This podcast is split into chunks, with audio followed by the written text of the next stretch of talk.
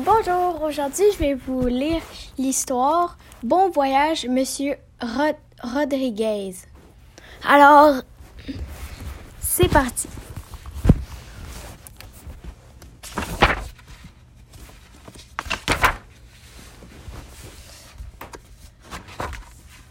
Tous les après-midi, à 16 heures précises, Monsieur Rodriguez sortait d'une allée étroite et descendait tranquillement la rue.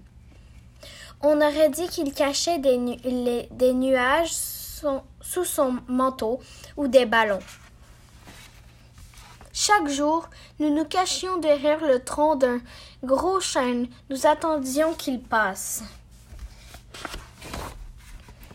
Un lundi, nous l'avons vu s'avancer à petits pas dans la rue et s'arrêter tout à coup. Il a regardé à droite et à gauche, puis il a baissé la tête comme pour vérifier la position de ses pieds. Nous retenions notre souffle.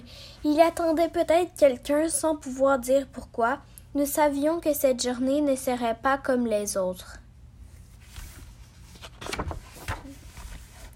Une colombe est venue se poser sur le bout de, ses de sa chaussure.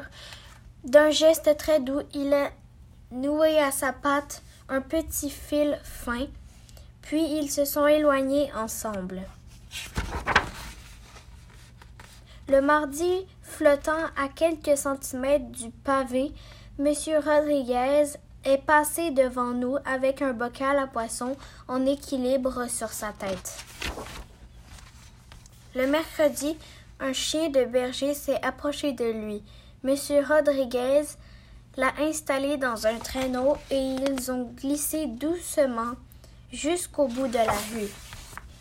Nous nous demandions tous qu'allait-il se passer le jeudi. Personne d'autre que nous ne semblait remarquer les allées et venues de Monsieur Rodriguez. Le jeudi, un chat est venu vers Monsieur Rodriguez, qui a fixé une paire d'ailes sur son dos. Le vendredi, un piano est apparu.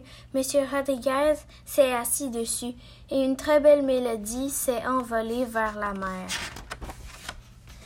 Le samedi, pas de Monsieur Rodriguez. Cela n'était encore jamais arrivé. Nous l'avons cherché et cherché sans jamais le trouver. Monsieur Rodriguez avait-il modifié son horaire le dimanche? Nous sommes venus l'attendre tôt le matin.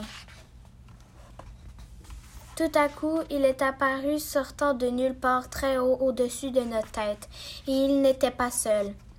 Il nous a fait un clin d'œil en nous montrant du doigt des nuages au loin. Nous n'a- nous n'avons plus jamais revu Monsieur Rodriguez.